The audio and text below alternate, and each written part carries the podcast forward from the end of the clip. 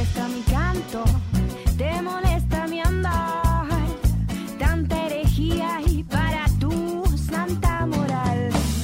¿Vas a encender la llama o vas a intentar cerrar la caja de Pandora que te hace sentir tan mal?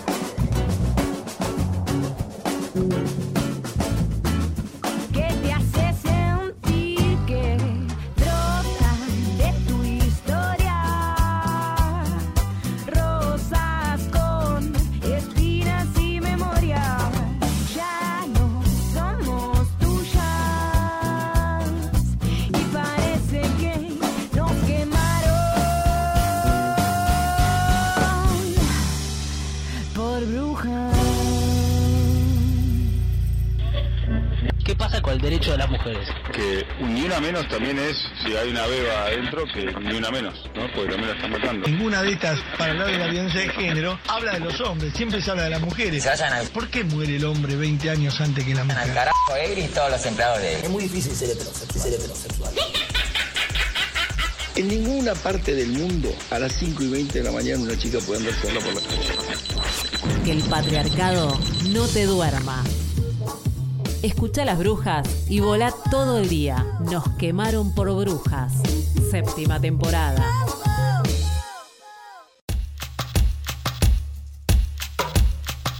Bienvenidas, bienvenidas, bienvenidos a un nuevo programa de Nos quemaron por brujas en su formato de aquelarre cultural.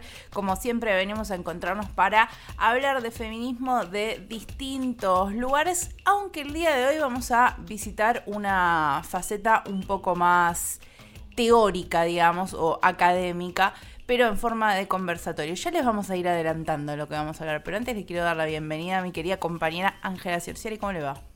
Muy buenas tardes, noches, días, Raquel. Eh, bienvenida también a este aquelarre, en el que, como decías, el día de hoy vamos a compartir, eh, no- nos adentramos un poco en otra rama también de la cultura feminista que tiene que ver con eh, la academia, con lo ensayístico, con todas estas cosas también que nos van formando, ¿no? A la hora de, militar nuestro feminismo también, ¿no? Cuántas veces leemos, compartimos, eh, reflexionamos sobre muchas de estas cuestiones, como lo que vamos a estar eh, compartiendo el día de hoy, que sin más demoras, podemos decirlo, porque tenemos mucho material para compartir. Hoy vamos a estar escuchando una conferencia, un conversatorio que dio Rita Segato hace algunos, algunas semanas nomás. Eh, el 24 de agosto fue esto en el espacio de la bicicletería de Ituzaingó. Sí, agradecemos mucho a las compañeras que nos permitieron ir a registrar esta, esta charla que como decís, ¿no? Eh, el nombre que se le puso fue la importancia del feminismo en la política en la actualidad y eh, Rita lo que decía era que quería hacerlo más como un conversatorio, como algo para ir charlando distintas reflexiones de los temas en los cuales está trabajando, así que también eh, tener en cuenta que, es en ese sentido lo que vamos a compartir tiene que ver con una charla de distintas cuestiones para ir eh, pensando entre todos.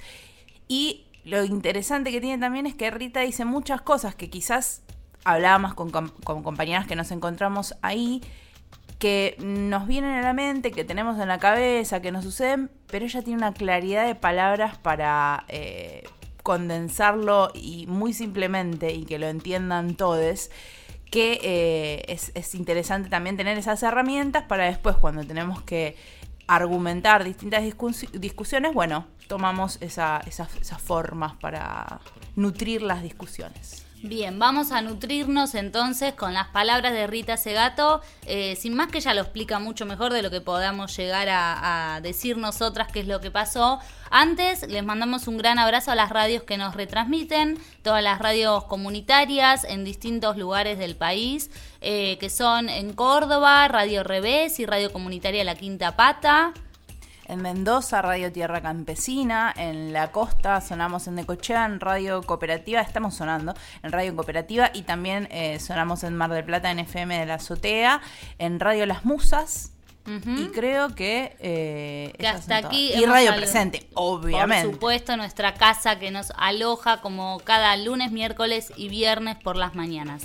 Si tienen ganas, porque la verdad que es un espacio que está muy bueno y que el Frente de Mujeres ahí está activando con distintas actividades, pueden buscar en Facebook la bicicletería y ver porque así como estuvo Rita Segato conversando, ha habido otras propuestas y, está bueno también para seguir nutriendo esos lugares que en estos momentos en los cuales el acceso a la cultura está complicado, bueno, que existan estos lugares donde todavía se pueden mantener estas propuestas de forma gratuita, la verdad que es eh, importante y le agradecemos mucho a las compañeras que nos han recibido excelentemente en el día de la charla. Perfecto. Bueno, compartimos nomás entonces las palabras de Rita Segato en este conversatorio de la política y el feminismo que fue hace muy poquito, así que está muy actual y vigente. Y esperemos que lo disfruten tanto como nosotras. Hasta las 10 de la mañana, si nos estás escuchando en este preciso momento en vivo por Radio Presente, seguimos acá con Nos quemaron por brujas. No es una conferencia, me comprometí a una conferencia, sino a hablar sobre lo que vengo pensando, las cosas que me están eh, em, interpelando y, haciendo pensar últimamente. Por ejemplo, eh, los trabajos, dos trabajos, voy a contar lo que estoy haciendo ahora, ¿sí? Em, Estoy haciendo en este minuto, acabo de terminar un trabajo muy, muy complicado, muy, que me exigió mucho, muchas horas de, de... Ahí está. Que es un diagnóstico de una policía de un país muy violento que es El Salvador. Es una es una un diagnóstico de la Policía Nacional Civil de El Salvador que me llevó mucho tiempo y que es una policía muy particular y que es un país, el país considerado más violento del mundo, ¿no? en el Triángulo Norte de América Central, donde están tres países violentísimos como son Honduras, El Salvador y Guatemala y arriba México. Entonces es lo que vine haciendo estos días y estoy saliendo de esa de ese esfuerzo solitario por analizar una serie de datos que yo misma recogí. Em, y luego lo que estoy haciendo en Buenos Aires, lo que vine a hacer es un trabajo con la Defensoría, con la Defensoría, con el Ministerio Público de la Defensoría, eh, para entender eh, los procesos contra mujeres, cuando la mujer es la delincuente. O sea, mi- mis temas habituales, como quizás sepan, son temas en que la mujer es la víctima, ¿tá? Pero eh, este es un tema en el cual la mujer es la imputada, la procesada y la sentenciada y la Defensoría está haciendo una investigación para entender cómo se puede entender mejor la, cómo la justicia trata a la mujer ah, agresora o infractora o delincuente. Entonces uno aprende todo el tiempo, ¿no? Es imposible. Y el tercer tema eh, del que me he ocupado recientemente y que quizás es el que valga más la pena contar, cómo lo pensé, cómo lo procesé, eso sí me inspira porque estoy todavía muy, muy entusiasmada con ese trabajo en el que no conseguimos todavía nuestro... Muy difícil. eh, y voy a comenzar por ahí, que fue el juicio al juez Rossi. O sea, Rossi fue el, el juez de Paraná, el juez de ejecución criminal de Paraná, que eh, liberó a Wagner, que fue el eh, feminicida de Micaela. Entonces fue difícil para mí porque el año pasado eh, argumenté, o sea, porque hay una aparente contradicción entre mi posición, no soy abogada, no soy del campo del derecho, pero como alguien que estudia la violencia contra la mujer, siempre uno, y como mi tema es antropología y derechos humanos, eh, eh, ese tema, eh, uno tiene una posición, que naturalmente es una... Trabajé mucho tiempo en la cárcel, mucho, en Brasilia, inclusive mis primeros pasos en, el estudio de la violencia contra las mujeres sale de un, largo periodo de entrevistas con un gran equipo de estudiantes en Brasilia, que va de 1993 a los años 2000, a, am, entrevistando presos eh, por violación. Entonces, mi comprensión del tema de la violación, que eh, sale de ahí, de, de un conocimiento de la cárcel, de una permanencia trabajando en la cárcel por mucho tiempo, eh, en dos periodos, ¿no? En un periodo con la, con la, con la escucha de, de, presos por agresiones, por violación a mujeres, eh, y un segundo periodo con otro proyecto que se llamó eh, Habla, Habla Interno. En, en, la traducción al español por la Universidad de Quilmes fue, porque lo, después lo tomó la Universidad de Quilmes y lo aplicó en algunas cárceles, en Campana, por ejemplo. Eh, habla interno el derecho humano a la palabra en la cárcel. Entonces, ese periodo de cárcel me muestra a mí que la cárcel, digamos, como solución para el delito, es una solución, eh, um, ¿cómo encontrar el adjetivo eh, adecuado? Es burra, es una solución burra. Eh, claro, la cárcel es infame, ¿no? Y estos días, entrevistando fiscales y jueces en Comodoro Pi, que me tocó frecuentar en el momento equivocado, eh, ¿qué va a ser? Eh, tengo una gran propensión yo a meter la pata, a meterme donde no debo estar, y estaba ahí. Entonces, eh, me muestra que la justicia es una especie de gran laberinto ¿no? en el que se pierden los vulnerables, los vulnerables quedan atrapados en ese laberinto y donde todas todos los fondos de, de calle, todos los, en portugués se dice los becos sin, sin salida, todo está lleno de callejones sin salida, cul de sac. O sea, la cárcel, el, el mundo de la justicia no tiene salida ni salvación para las personas vulnerables. De eso no hay ninguna duda y esta semana me reforzó absolutamente la impresión de que hay de que caiga las garras del Estado, porque el Estado es nuestro enemigo, y sobre todo porque el Estado está en las manos de una élite enemiga, una, una, élite eh, secuestradora del campo estatal.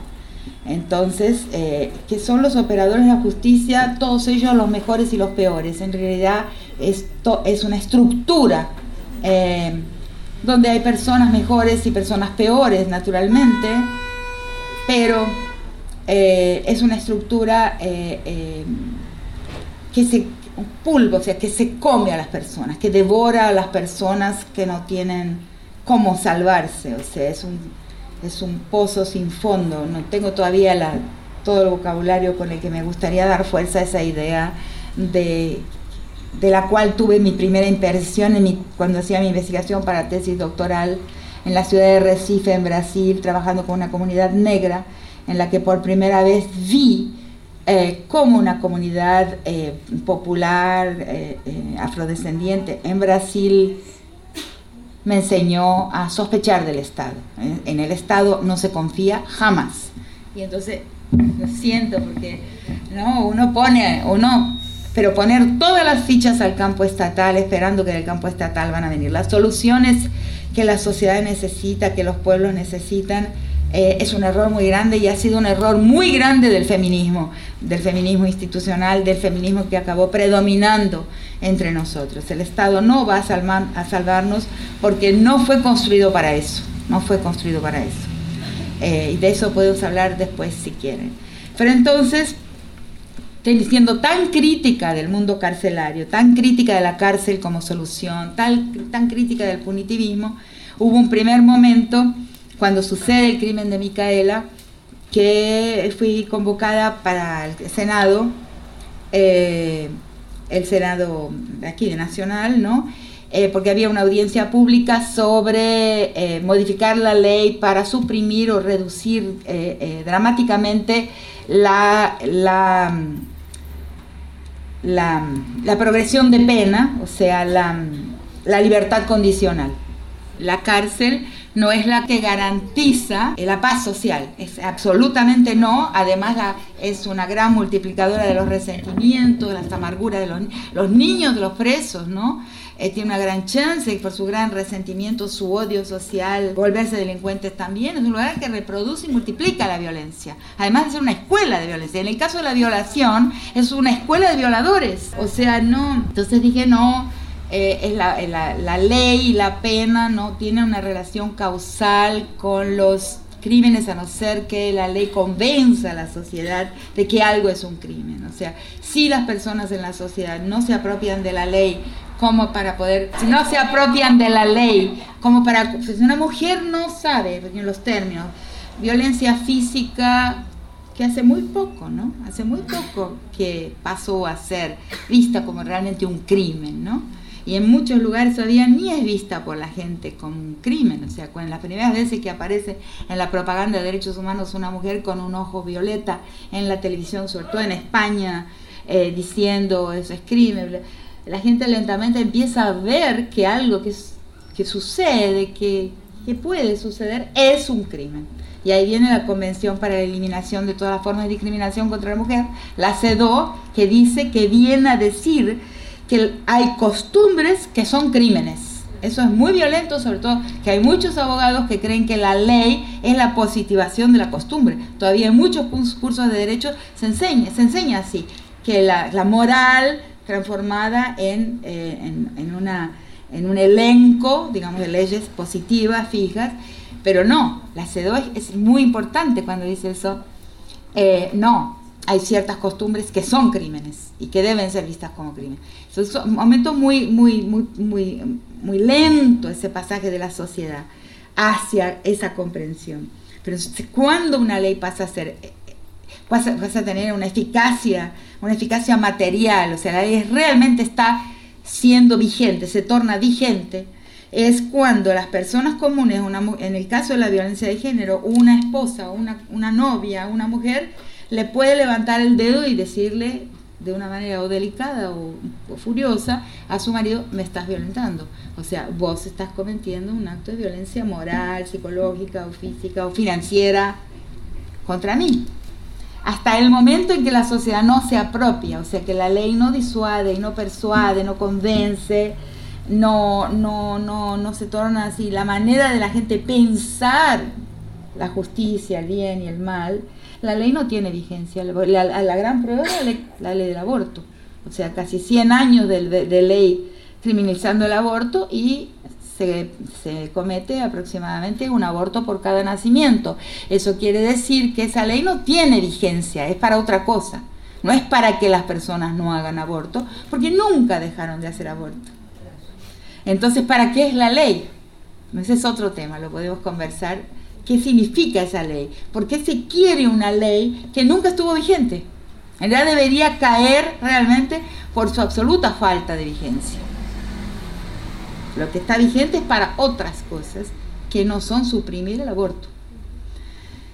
Eh, entonces, eh, esa, entonces, lo que fui a decir ahí es que el problema de la violencia eh, contra las mujeres, hay infinidad de formas de violencia contra las mujeres, infinidad de formas sutiles de violación, por ejemplo, el ojo masculino que mira el cuerpo de la mujer puede ser un ojo violador, ¿no? El comentario entre amigos, que es más que el ojo, porque ese ojo violador sobre el cuerpo de la mujer en realidad casi siempre es en asociación, en compinchazgo, en, en, complicidad con otros hombres. Y casi siempre, o siempre, en realidad es una especie de coqueteo entre hombres.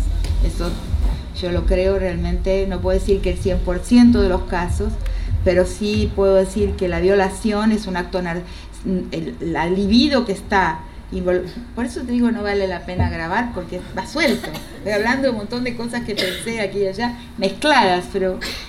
Eh, em, porque la libido, que eh, hay una libido en el acto de violación, si no, no habría posibilidad de una violación carnal cuando es. Eh, carnal mismo entre el órgano genital del hombre y la mujer, pero esa libido eh, no está puesta en el cuerpo de la mujer, está, está en otro lugar, es una libido que luego vuelve, es una libido narcísica, autorreferida y autodirigida a un exhibicionismo, a un espectáculo que en realidad está pensado como una forma de, un brillo, de una adquisición de un estatus y de una, y de una posición de preeminencia a los ojos de los otros hombres. En el fondo es un acto homosocial, si no es un acto mismo homosexual. Y es sí, señor. Entonces estaba diciendo que de las infinitas formas de manoseo, violación simbólica, em, en fin, em, menosprecio, actos misóginos eh, contra las mujeres, que son el aire que respiramos, que son la atmósfera que, que vivimos y que no podrán nunca ser tipificados como crímenes. Imposible. Imposible criminalizar la mirada, imposible criminalizar el comentario, imposible criminalizar el, eh, el aire que respiramos, que no, o sea, cuando, siempre hablo de esto, ¿no? Cuando una mujer sale, una mujer eh, eh, se prepara para salir ante el ojo público, va a pensar, tiene que pensar siempre, utilizar más o menos tiempo en pensar, en fin, cómo será su atuendo, cómo se llamará la atención, si está horrible, si no está horrible, si tiene la pollera muy corta, si los tacos son muy altos, si el aro es muy grande, si el escote... Tenemos que hacer una serie de cálculos porque sabemos que somos eh, objeto de la sospecha moral del ojo público. O sea, toda mujer sabe que al salir a la calle estará bajo sospecha. Es, nunca he encontrado todavía una mujer que no, no me no consienta con esto, que no esté de acuerdo con esto que yo digo. Inclusive, bueno, cuando se va volviendo más viejo, eso ya eso se tranquiliza, pero cuando es, real. ¿no? Estaba contando hoy cuando veníamos que mi mamá me decía, no, ay, qué lindo cuando uno cumple 50 años, 55 años, ya puede salir tranquilo a la calle. Y es verdad, no existe felicidad más grande, porque cuando uno es joven es un suplicio. A veces en muchos lugares es un suplicio. Entonces es el aire que respiramos, que es violentísimo con relación a las mujeres, por esa sospecha moral, pero que no puede ser tipificado como crimen jamás.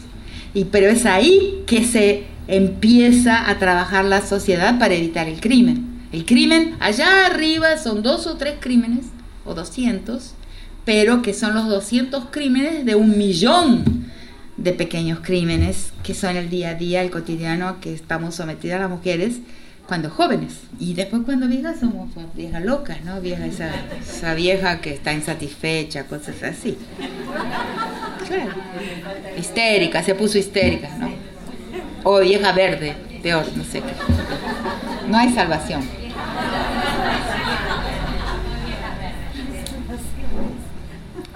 Entonces, eso por un lado sí pienso que la cárcel no es la que va a, abolir la clase de los, de los violadores y que ese, ese, ese acto de violación que se transforma en un crimen, que está tipificado y que tiene un juicio y que tiene cárcel, es el último momento de una larga secuencia de actos de agresión a las mujeres, que si no existiesen esa enorme secuencia de actos de agresión, ese último momento también no ocurriría.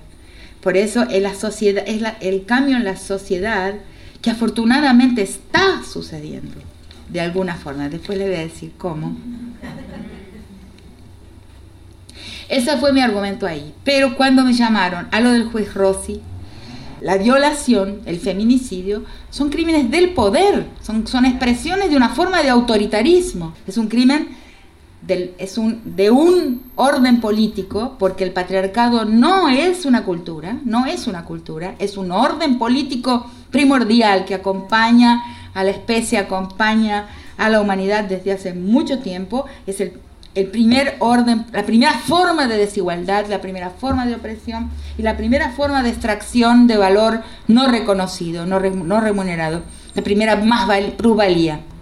Como ahora la criminalización, la permanencia de la criminalización del aborto es una forma de violencia de Estado contra las mujeres. Es una forma de autoritarismo de Estado sobre nosotras. Podemos hablar de eso después. Entonces, eh, eh, no es un macho alfa eh, que, está así carente de sexo que comete ese crimen. Por eso hay, por ejemplo, hay un caso clásico de una viola- violación clásica que nunca podemos olvidarla, que es la violación de Atenco en México, donde cuando la policía entra en, en Atenco para recuperar un territorio ocupado por la gente que vivía ahí, que está ocupando un territorio para que no se lo tome el Estado, hay una violación que es clásica, paradigmática, que es la violación por la policía de una señora de 73 años, que llega hasta la delegación de policía, la, la comisaría, denuncia y muere. Estaba muy también muy debilitada. Y porque fue una violación multitudinaria. Entonces esa, es muy paradigmática esa violación porque muestra lo que es la violación. O sea, es una forma, un arma de guerra. Es una manera de, ah, de agredir, de vencer, de dominar, eh, donde la sexualidad es el arma. O sea, no, nada de romantizar de otra forma porque no es. Es disciplinar, es agredir y es tomar territorio. El caso de Atenco es un clásico.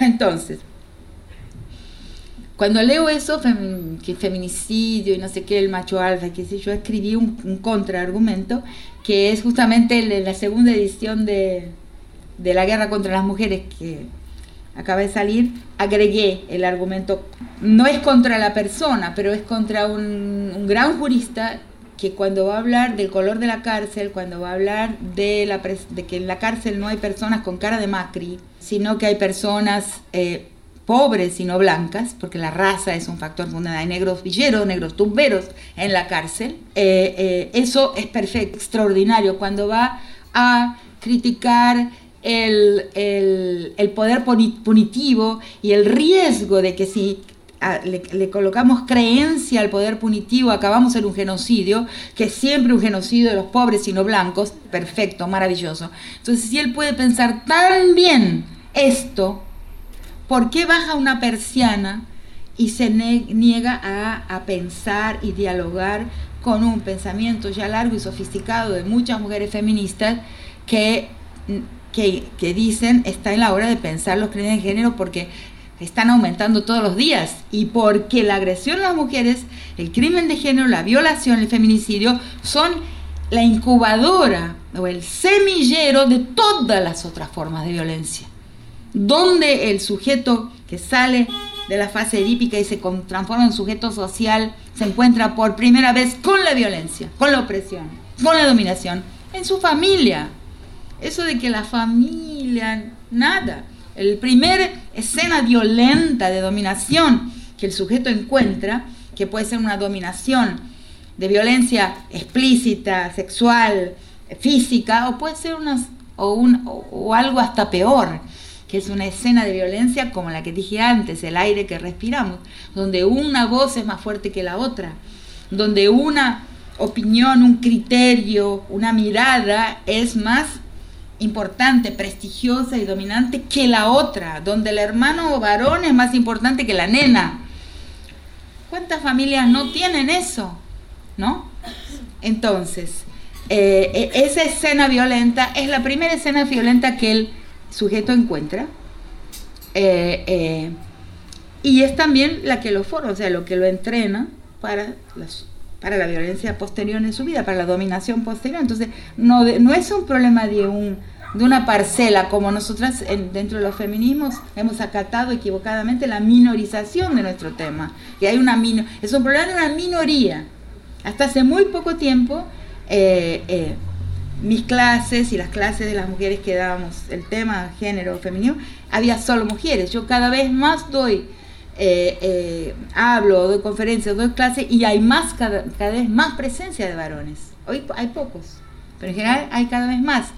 Eh, porque lentamente la sociedad se va dando cuenta de una forma espontánea que la cuestión de que hay temas centrales de interés general, la política, las finanzas, las relaciones internacionales, salud, esos son los temas del sujeto universal. Y luego los temas de una parte de la población, una minoría, las mujeres, LGBTT, en fin. eh, que son, digamos, problemas de interés particular. Es falso, es falso.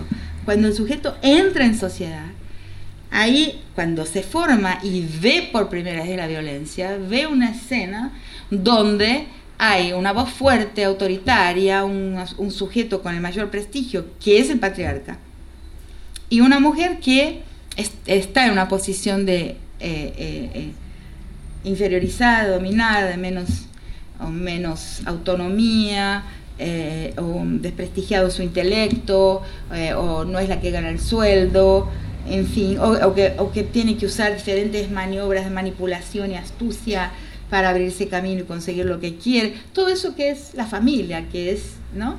Eh, y ahí quien se forma es el sujeto de la sociedad, o sea, y la sujeta de la sociedad. Está el calor en el horno, en el semillero, en la incubadora. De esa escena va a salir todo lo demás. ¿Quién dijo que es un problema de una minoría? Es un error, ha sido un error muy grande aceptar la idea de la, de la minoría mujer, inclusive porque numéricamente no es minoría, pero eso es un eso es secundario, pero tampoco políticamente es un problema de minoría. Política y socialmente es un problema de toda la sociedad. Por eso uno de mis últimos textos lo llamo, y tardó tanto tiempo uno en darse cuenta de eso, lo llamo patriarcado del borde al centro. O sea, la cuestión del patriarcado es una cuestión central para la reforma de la historia. Por eso el, el título que di de la importancia del feminismo en la política, porque ese tema es central. Si no se toca ese tema, no se reencamina la historia en la dirección que queremos. Por eso el 8 de marzo de 2016 o 10 2017, no me acuerdo, estaba en la marcha y me dijeron, ¿y cómo sería un? Decía un eslogan, decía una consigna. Y la consigna que me salió así, de la tripa, fue la siguiente. Ningún patriarcón hará la revolución. Y es así. es así. En este aquelarre cultural de Nos quemaron por brujas vamos a escuchar algo de música mientras compartimos la charla con que dio Rita Segato sobre el feminismo y la política. También ponemos algo de música porque no puede faltar en Nos quemaron por brujas. En este caso nos vamos a Ecuador de la mano de Calle Callejera escuchando Vivas nos queremos. Hacer patente del escándalo induciendo a olvidar lo que lo esperado es que sea superado. Tapar con barro la memoria, la esperanza. No vamos a aceptarlo ni cagando. Lo que pedimos hace años es que reparen el daño, que asuman que no son capaces de acusar a un gusano. La fraternidad de este largo patriarcado. No vamos a aguantarlo. Ya no tenemos miedo. Escuadrón feminista contra todo encubrimiento. Ya no tenemos miedo. Escuadrón feminista contra todo encubrimiento. Su impunidad emite el disparo. Nos siguen matando ya al Estado. Le vale un carajo. Si nos siguen violando, nosotras vamos a matarlos. Ok, cómo no, si es lo justo. Si corre el dinero y el acusado se escapó. Si es más importante el vestido que usó. Sencillo el argumento para el más cabrón. Se aplica réplica sobre la retina de la víctima. Todas las críticas, la duda y el perdón es para el machista. Justicia para las mujeres, dudo que exista. Sabemos que lo que pedimos es imposible, que la justicia que buscamos aún no existe, está por construirse. Ya viniste, ya elegiste, ya dijiste de este lado imprescindibles de violencias libres, lejos de temores, pidiendo imposibles ahí donde lo imaginable es construible. Somos invencibles, somos invencibles, ni una menos. Bien vivas nos queremos, ni una menos. Bien, bien vivas nos queremos, ni una menos. Bien vivas nos queremos. Así por Lucía, Vanessa, mi hermanita, Andrea, Karina, queremos justicia. Todas, tantas, mis hermanas asesinadas por nada. Por nada nos callamos, aquí estamos quienes las lloramos. En su ausencia honramos, convocamos y marchamos. Aquí cobran vidas todas nuestras muertas, sus esencias son presencias. Ya no tenemos miedo. Escuadrón feminista contra todo encubrimiento, ya no tenemos miedo. Escuadrón feminista contra todo encubrimiento. No hay rincón del mundo donde no haya pasado. Nada es casual, no son casos aislados. Por todos lados nos vamos movilizando. Algo se mueve, algo está pasando. No se detengan, vamos a lograrlo. La abolición de este enfermo patriarcado. Justicia real, justicia del recuerdo. Justicia real es lo que yo quiero. Justicia social, justicia del recuerdo. Justicia real es lo que yo quiero. Vamos, ni una menos. Bien vivas nos queremos, ni una menos. Bien, bien vivas nos queremos, ni una menos. Bien vivas nos queremos, ni una menos. Ya no tenemos miedo, escuadrón feminista contra todo encubrimiento. Ya no tenemos miedo. Escuadrón feminista contra todo encubrimiento.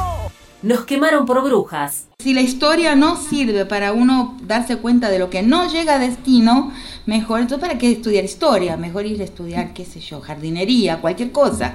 Pero la historia tiene que enseñarlos lo que no consigue. No solo pensar en Nicaragua, pensar en Ortega.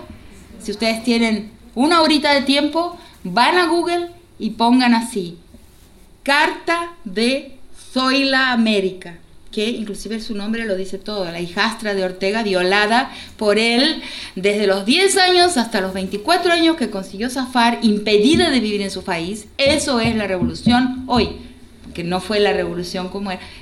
Toda América Central, la América Central que fue sorprendente para mí viniendo acá del sur, cuando llego, El Salvador, por ejemplo. Eh, eh, Nicaragua también, ¿no? Las mujeres eh, bajando de la montaña. El, feminismo de los países, eso es una digresión, pero como no es tan, no es una Nuestro feminismo vino de las universidades, vino de, Europa. El feminismo de las grandes feministas, grandes figuras feministas de, de América Central vinieron de la montaña decepcionadas profundamente por el comportamiento machista de sus compañeros guerrilleros. Cuando uno ve eso es, una cosa, para mí fue chocante en el primer momento y hoy lo hago mío. Una de las grandes organizaciones de mujeres de, El Salvador que se llama Las Mélidas, Mélida era una profesora que llegó al segundo rango en la comandancia del frente en El Salvador, la guerrilla y mm, fue asesinada por sus propios colegas porque, porque disintió, o sea, porque tuvo una divergencia con la idea de los dos eh, otros que se encontraban a su, en su mismo rango en, el, en la guerrilla, en la insurgencia.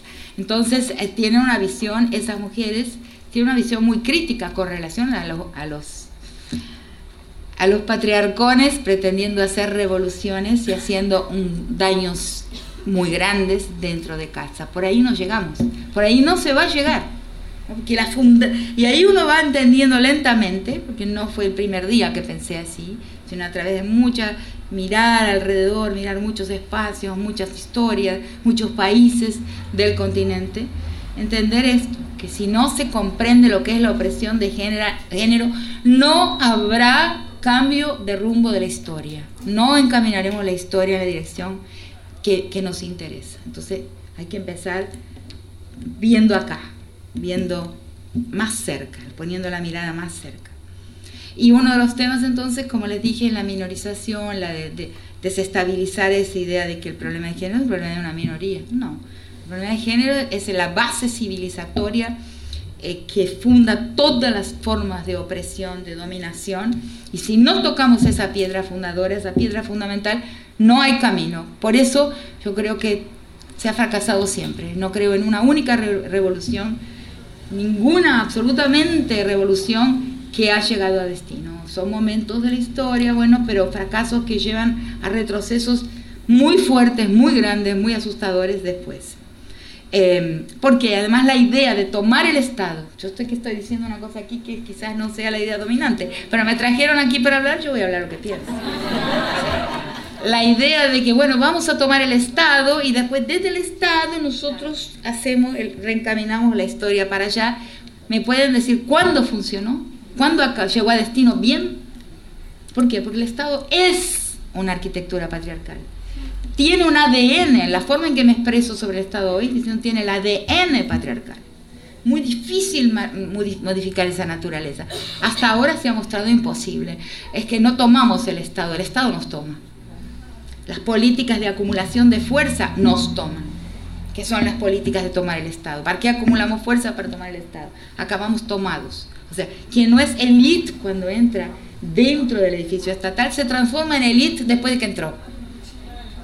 Bueno, eso es una hipersíntesis, después se puede hilar más fino, pero hay que verlo esto.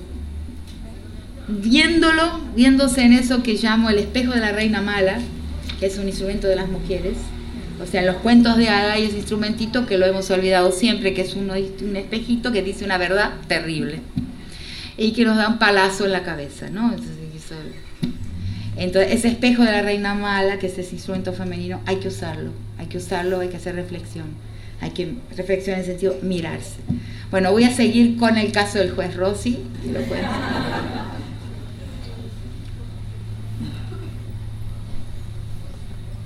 Entonces llega la em, llega la solicitación, la invitación de ir a Panamá, a Paraná para, para una cosa que se llama el jury al juez Rossi, o sea, un jurado de jueces para retirarle el fuero de juez, o sea, para juzgarlo como juez eh, y fue incómodo porque yo sí creo en la libertad condicional, yo sí creo que la cárcel es un desastre, pero un poco por curiosidad y un poco por la información que me dieron las abogadas, sobre todo la, la abogada Candela Besa, que es una abogada muy joven, muy capaz, a la cual eh, la Asamblea de Entre Ríos, que son 84 organizaciones eh, feministas, eh, lesbianas, LGBTTI, en fin, de todas las trans, o sea, de todas las formas de desacato al patriarcado, y ahí estamos unidas. Yo sí pienso que este grupo, que somos las otras del patriarcado, tenemos algo en común muy fuerte y muy grande. Eh, em, fundamentalmente defendernos de la opresión patriarcal y ahí estamos juntas. Eh, esa asamblea de 84 organizaciones, la Asamblea de Entre Ríos, le encomienda a Candela a eh, organizar eh, con la Fiscalía el proceso al juez Rossi. Y ella me, bueno, y voy. Voy, aunque implicaba, ustedes entienden, una cierta eh, em, perplejidad para mí, si no creo que la cárcel es la solución, ¿por qué Rossi no tuvo que poner a Wagner en la calle? ¿no? Y fui también de curiosa, porque son, era un desafío muy grande, una gimnasia inclusive intelectual, desafiante, pensar esa situación. Confié en Candela, confié en la abogada, quien no conocía personalmente, y dije, bueno, y ahí fui y aprendí mucho al tener que hacer, escribir ese argumento. Al tener que escribir ese argumento. Entonces les voy a contar rápidamente cómo fue mi argumento. Quizás pueda servirles en alguna ocasión, yo creo que puede ser útil.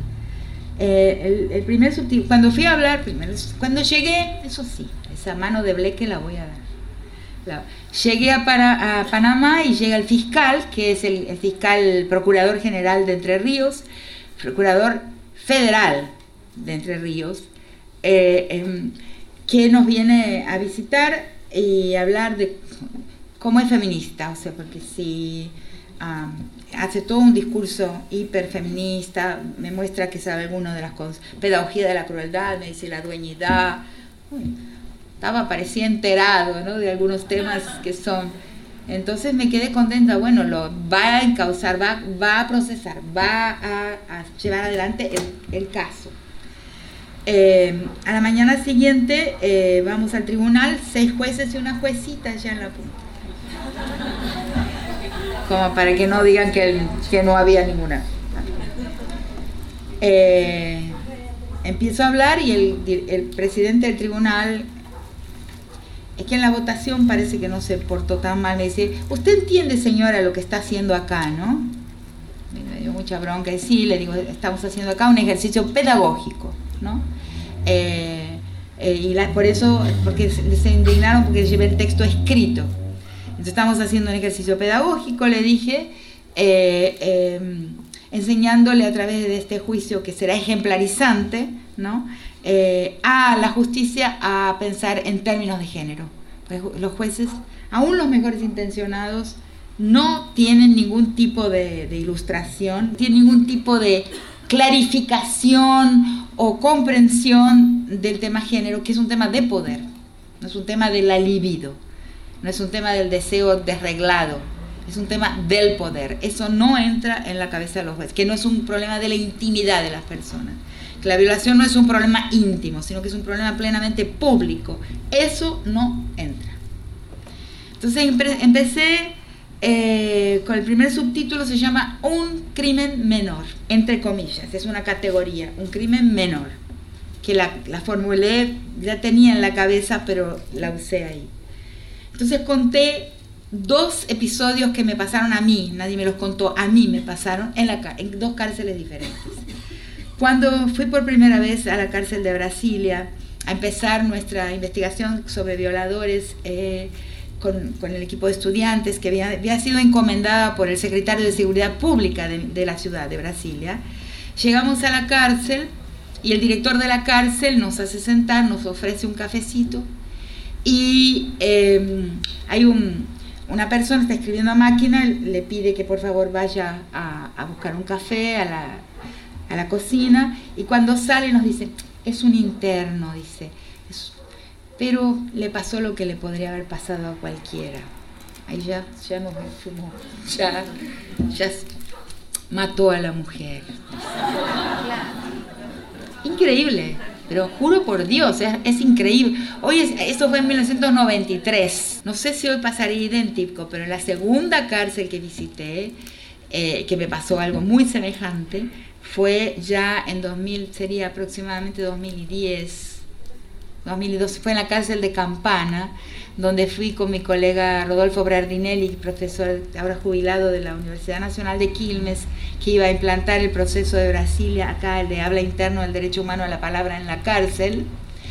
Y eh, llegamos a Campana y también el director de la cárcel nos invita a almorzar. Nos sentamos y viene un señor de allá con una bandeja, sirve y cuando se va nos dice, eh, es un interno, igualito, es un preso, ¿no? Pero es un hombre mayor y él nos ayuda acá en la cocina porque es de baja peligrosidad, dice, porque él, este, porque la idea del crimen de baja peligrosidad es el crimen contra las mujeres, es eso. Él no va a asaltar la propiedad, él no va a hacer un latrocinio, no va, no va, no es un agresor, solo agrede a las mujeres, ¿no?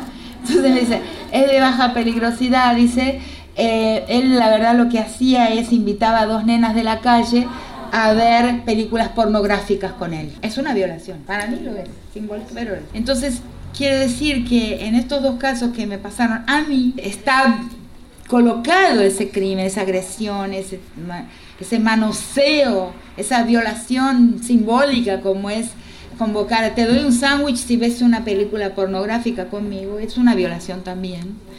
Eh, eh, es un crimen menor. Entonces empiezo por ahí. ¿Cómo hacemos para transformar ese crimen menor en la el sentido común de la sociedad el sentido común de los jueces en un crimen, en un crimen igual que los otros? Eso es lo que no estamos consiguiendo.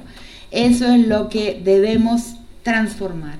Y debemos entender todos lo que son los obstáculos en el camino de que el sentido común de la sociedad como un todo y el sentido común jurídico que no se diferencia y eso es la otra cosa el sentido común de un juez es el mismo sentido común de un carnicero un panadero de una profesora de literatura o de, de, de, en fin de una enfermera. Es el sentido común de la sociedad no puede ser no es posible una cosa así. Cómo hacer para transformar esa idea de que el problema de las mujeres es un problema de una minoría y transformar el problema de que el crimen contra las mujeres es un crimen de la intimidad y un crimen, un crimen menor, ¿no? que no va a colocar en riesgo el grueso de la sociedad. Entonces desde ahí se hace un camino. Es un camino indispensable que estamos muy, muy lejos de hacer. Entonces de ahí paso a la tercer momento, ya voy a terminar, eh, el tercer momento en que Mm, voy a decir, porque eso es evidente y la, la abogada me alertó, que el juez Rossi, que colocó a Wagner en la calle, no leyó, no consideró, no tomó en cuenta de ninguna manera, ninguna medida los informes psicológicos sobre su preso. O sea, 19 informes de lo que a partir de ahí llamé las profesiones femeninas, porque ahí también hay un problema de género. Y lo vi ahora en Comodoro Pi.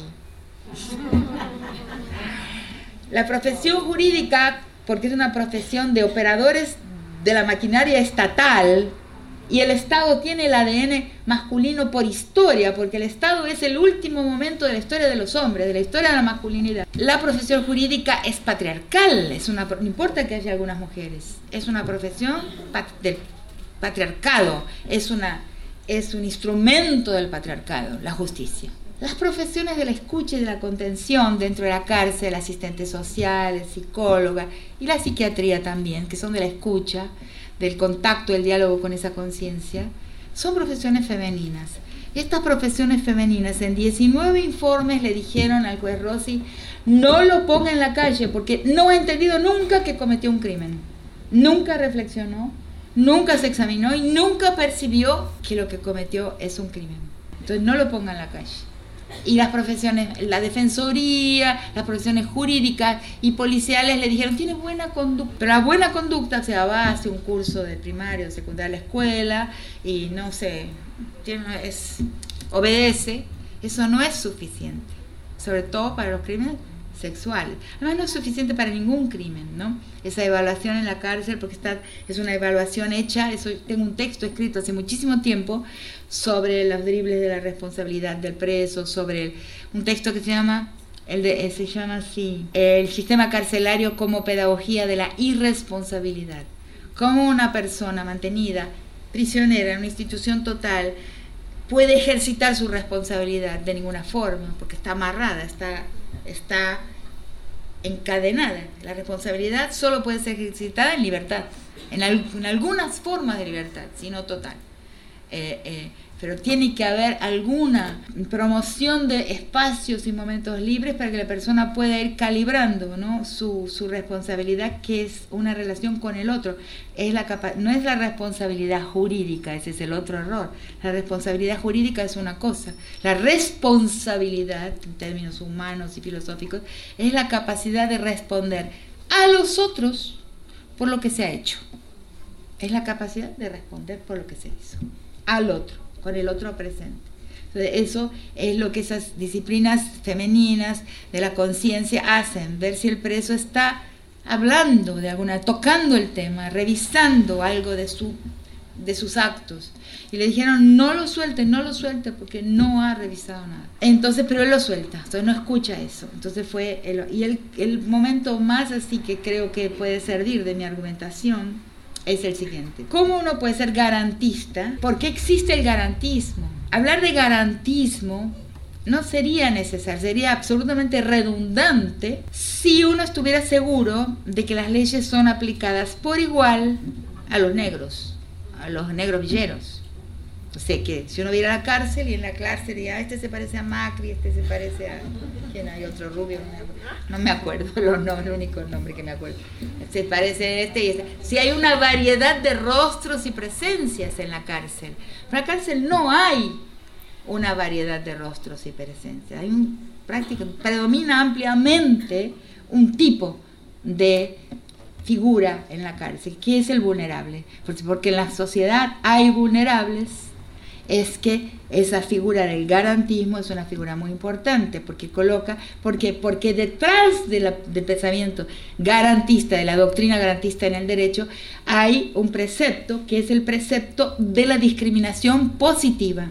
O sea, en, en derechos humanos hay, en derechos humanos hay ese concepto de la discriminación positiva. O sea, podemos discriminar y debemos discriminar positivamente a aquellos que a lo largo de la historia son eh, eh, víctimas de la discriminación negativa, o sea, aquellos que tienen en su cuerpo el signo de los pueblos, de los pueblos conquistados, de los cuerpos, de los pueblos colonizados, o sea, eh, y nos cuesta tanto hablar de raza, pero la raza existe y la discriminación racial existe. Y cuando vamos a París, todos nosotros sufrimos discriminación racial, aunque seamos rubios. No existe el rubio latinoamericano en los países del norte, en Europa, en Alemania. Somos todos negros, no se olviden de eso. Entonces, porque el paisaje que nos impregna, el paisaje que nos captura, nosotros no somos dueños de un paisaje, el paisaje es dueño nuestro, ¿no? El paisaje impregna y lo llevamos en la planta de los pies cuando vamos a París, digamos París en el sentido general. Entonces, eso es la raza, el signo de una posición en la historia, el signo de la posición de la pertenencia a un paisaje. Entonces, por eso existe esta idea de la discriminación positiva, para compensar y equilibrar la discriminación negativa originada en el proceso de conquista y colonización que, como dice Aníbal Quijano, es el proceso de la invención de raza. No existe raza antes del proceso de conquista y colonización. Existe el otro, xenofobia, guerras tribales, o sea, la guerra al bárbaro, el otro. Pero el otro no es el otro racial. El otro racial solo aparece con la conquista. ¿Por qué? Porque concurre la biología es la biologización del vencido, o sea, la atribución de una biología a aquel que está en una posición de desigualdad. Y ahí se congela, ahí se congela. Eso es algo muy parecido. Estoy diciendo una serie de cosas que están escritas en muchos textos, en muchos artículos, pero son pinceladas necesarias para seguir adelante. Entonces, la discriminación positiva entra ahí con las acciones afirmativas que hay para que estas personas que que son en nuestras sociedades en, en posición desventajosas y sufren la misma sospecha moral que sufrimos las mujeres eh, y que están en las cárceles, que a las cárceles, para darle garantías frente a la justicia.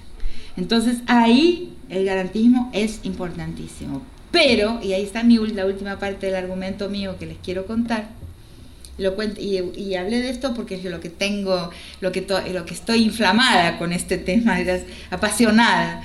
Pero en el caso de los crímenes contra las mujeres y la población LGBTI, no sé cómo se dice en español, lo digo en portugués, LGBTTI. En el caso de los crímenes patriarcales, el garantismo debe ser pensado al contrario, al revés porque el garantismo en el caso de raza y clase es para garantizar justicia al vulnerable. Pero en el caso de los crímenes patriarcales, la vulnerabilidad está del lado de la víctima, porque son crímenes del poder. O sea, los crímenes contra la propiedad y contra la vida digna, que es la vida de los propietarios, que son los crímenes que tienen gente, no son los crímenes de bancos que están en la cárcel, eso ya eh, son crímenes del poder también, pero los crímenes de los que están en las cárceles son crímenes eh, eh, contra la propiedad y contra los sujetos dignos, que son los propietarios. O sea, el, el criminal, el que va a ser encarcelado, es el que está en la posición vulnerable. En los crímenes patriarcales, si no pensamos la escena de poder, no podemos jugar. O sea, y los jueces y fiscales, inclusive los defensores, no saben, no consideran la escena de poder en los ataques patriarcales a los cuerpos, o sea, en la victimización patriarcal, o sea, en los crímenes de feminicidio, transvesticidio, eh, eh, violación. Hay que pensar, para pensar el garantismo, hay que pensar la escena de poder que está en ese tipo de crimen. Y ahí hay que reformar entonces la manera en que pensamos las garantías. Ese fue mi último aspecto de la pero que entonces, bueno, argumentó, pasó, etcétera, eh, y el día que fue la, audiencia final, que ya, no estábamos en, Paraná, ni el otro testigo experto que fue Enrique Stola, que es el que fue testigo experto en el caso del, del, cura Grassi, eh, y que escuchó por mucho tiempo a las víctimas del cura Grassi, eh, ya nos habíamos ido, y el fiscal empezó su, presentación ante el tribunal hablando de nuevo su discurso feminista y no sé qué, el crimen menor y no sé qué más. Pero en el momento, pero dijo, pero como los informes de la, los informes carcelarios no son vinculantes, no puedo decir, retiro, retiró la, retiró la acusación y no juzgó al juez, lo retiró, retiró su acusación, dijo que no era, aunque había antes aceptado todo el caso, lo tiene que aceptar para que empiece a correr el jury. Lo aceptó y ahí lo retiró, posiblemente presionado por la corporación. Entonces, mientras la justicia sea corporativa, mientras la policía sea corporativa, mientras la masculinidad sea corporativa, la sociedad no, va a caminar, no, no camina, no camina, porque todo el corporativismo frena cualquier intento de modificar, de abrir un camino de transformación social, de transformación de las conciencias. Yo veía este juicio como una oportunidad ejemplarizante de transformación de la manera en que vemos los crímenes contra las mujeres eh, ejemplarizante en el sentido de la transformación de las conciencias. Por eso dije que era pedagógico. Ahora, cuando escuché al juez Rossi hacer su defensa, tuve una gran decepción, porque todavía pensaba hasta ahí yo que, y le dije cuando hablé, no estamos juzgando al juez, no estamos juzgando a una persona, sino una manera de hacer justicia, una doctrina. O sea, estamos juzgando a sus profesores y a sus superiores, ¿no? Pero no a la persona de él. Lo que pasa es que cuando él habló, él se comportó igual que Wagner, absolutamente igual que su preso. No hubo un único momento en que él dijo, me equivoqué. No existió esa frase o, de, o alguna variante de cometí un error. Solo dijo así. Ah, no, porque no son vinculantes los informes que me entregaron, entonces yo no tenía obligación de considerarlos. Y ojalá ese día no hubiera ido a trabajar, así dijo. Brutal para un juez, una cosa horrible, eh, baja. No, él tenía que decir, me hago responsable, he cometido un error, espero no repetirlo. Ahí sí, la no repetición, el principio de la no repetición. Si la persona no considera que cometió un error, no puede iniciarse el proceso de la búsqueda de la no repetición. Es lo mismo que Wagner, nunca, nunca conversó con las psicólogas eh, eh, elaborando eh, un error, un crimen, algo que no debería haber hecho. Si la persona no es capaz de hacer esa reflexión, estamos perdidos, ¿no? Entonces, bueno, bueno, dejemos por ahí y entonces podemos, ¿no? Estuvimos escuchando a Rita Segato en el conversatorio que dio hace algunas semanas en el espacio de la bicicletería de Ituzaingó. Les agradecemos mucho a las compañeras de este espacio que nos recibieron eh, para que podamos estar presentes y, y, bueno, registrar todo esto que sucedió, que es tan necesario, ¿no? Que estas voces circulen, que podamos eh, escucharlas, debatir, compartirlas. Eh, así que bueno, de eso se trató un poco esta aquelarre. Esperemos que lo hayan disfrutado. Ya llegamos al final.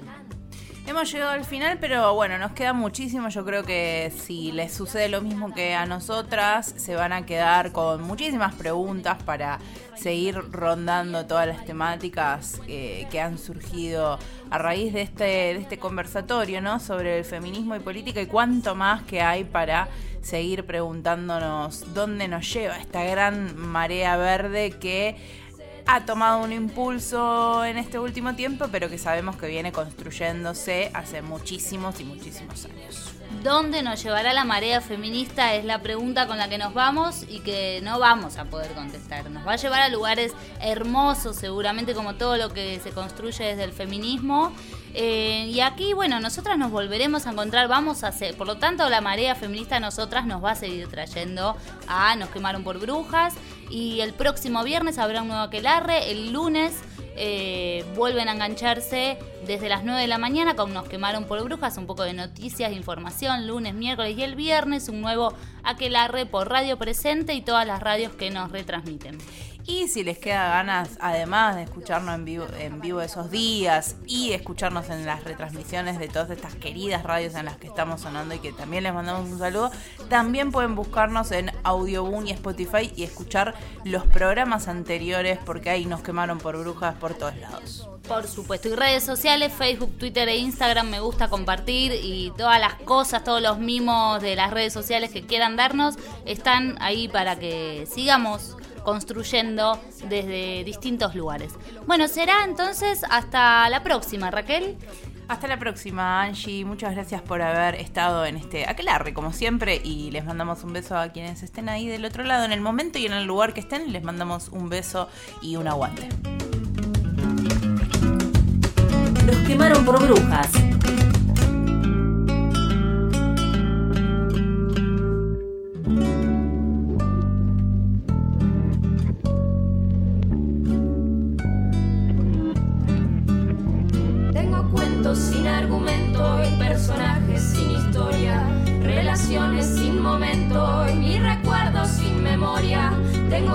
Sin crédito y senos sin espesura, aunque mi logro sin mérito a guerrador.